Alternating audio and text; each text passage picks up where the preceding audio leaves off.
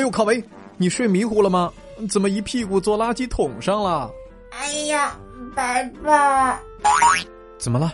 伤到哪里了吗？伤到我们的垃圾桶了。哎呦，确实破了，可怜的垃圾桶。看来我们嗑瓜子看电视的计划要泡汤了。没事，白爸，我有挽救的办法。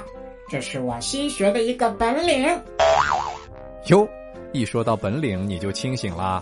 你又学了什么新本事啦？看，我会用卡纸折垃圾桶啦。这尽管是屠龙之计，但是嘛，这个用来观赏还是不错的。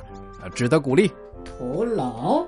你是说我刚才在宝宝涂色本上涂的那只绿色的恐龙吗？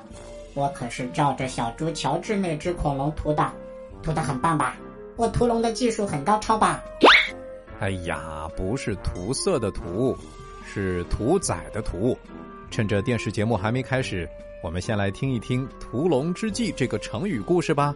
好吧，我就想弄清楚。白爸是不是在夸我？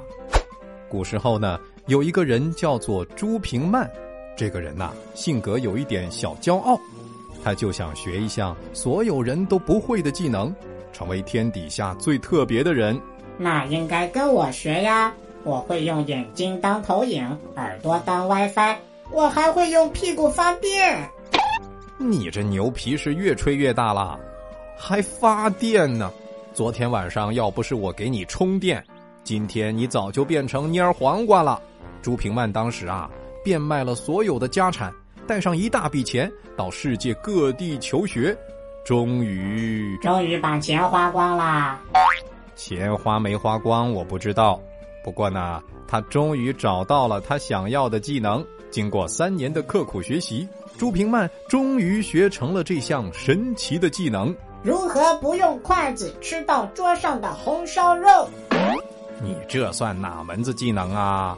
朱平曼学的是杀龙的技术，也就是屠龙之计。他学成后回到家乡，四处向人介绍杀龙的方式和技巧，大家都非常羡慕他。小孩子们都想看他杀龙的宝刀。不要杀龙，刀下留龙。别急，别急。先听我讲完。小孩子们推着闹着想看宝刀的时候，一位老人在旁边说话了。他说：“虽然杀龙的技术听起来很好啊，但是现在根本就没有龙可以杀嘛。”对哦，哪来的龙？《西游记》里才有龙，这个技能根本一点用都没有嘛。对呀，朱平曼听完也才突然清醒过来。想到自己白费了几年功夫，还花了那么多钱财，感到十分后悔。嗯，朱平曼学习之前就应该想想有没有用嘛。对呀，所以卡维，你知道屠龙之计的意思了吗？屠龙之计，白爸，你在笑话我？你说我用卡纸折的垃圾桶一点用都没有？屠龙之计。出自《庄子》，意思是说，技术虽高，但没有实际用处。卡维，再来造个句吧。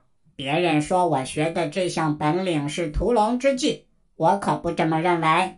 旧的不去，新的不来。我想，我们需要买一个新的垃圾桶啦。白爸，我可不认为我用纸折的垃圾桶是屠龙之计。那你说有什么用啊？你看，装瓜子壳。这不就派上用场了吗？好了，小朋友，“屠龙之计”这个成语你学会了吗？最后，我们一起来想一想，朱平曼学会的这项技能，后来有没有派上用场呢？欢迎你在“白爸讲故事”的微信公众号上留言告诉我。